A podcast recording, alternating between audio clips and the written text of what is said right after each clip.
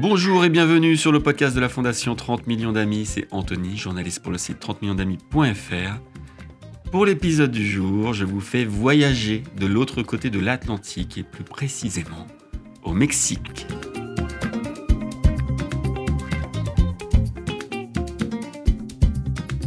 Le Mexique, où un débat fait rage depuis plusieurs mois maintenant, le pays sera-t-il le prochain à interdire la corrida?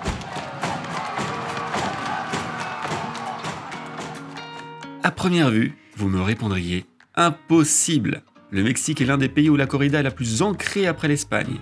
Et vous auriez raison. 600 événements taurins ayant lieu chaque année. Sept États ont protégé la corrida en la qualifiant de patrimoine culturel. Bref, personne ne peut imaginer les toreros rangés dans banderille.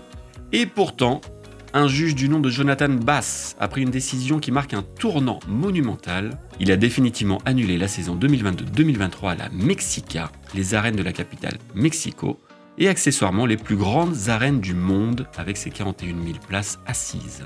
Le juge a pointé la douleur excessive de l'animal et a estimé que, je cite, la société veut aujourd'hui que l'on respecte l'intégrité physique et émotionnelle de tous les animaux.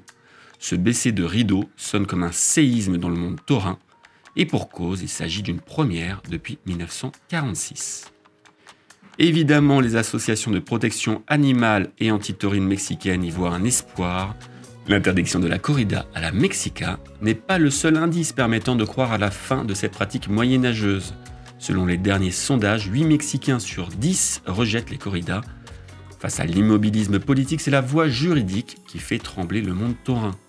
Sur les 32 États mexicains, 5 avaient déjà interdit la corrida.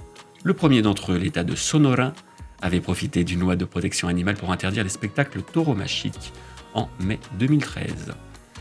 On suivit les États de Guerrero, Coahuila, Quintana Roo et Sinaloa.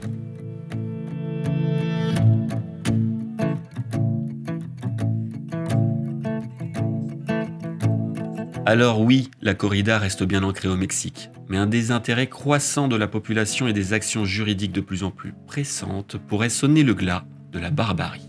En dehors du Mexique, la corrida est à l'agonie dans d'autres pays d'Amérique latine, comme le Venezuela, l'Équateur et la Colombie. En France, le blocage est non seulement juridique mais aussi politique. On l'a vu avec la proposition de loi avortée d'Émeric Caron à l'Assemblée nationale.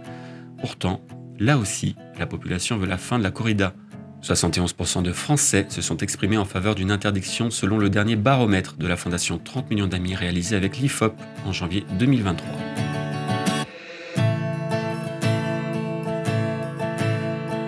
Pour suivre toute l'actualité de la protection animale, rendez-vous sur notre site 30 millions d'amis.fr. Vous pouvez aussi nous rendre visite sur les réseaux sociaux de la Fondation 30 millions d'amis, Instagram, Facebook, Twitter, TikTok ou YouTube.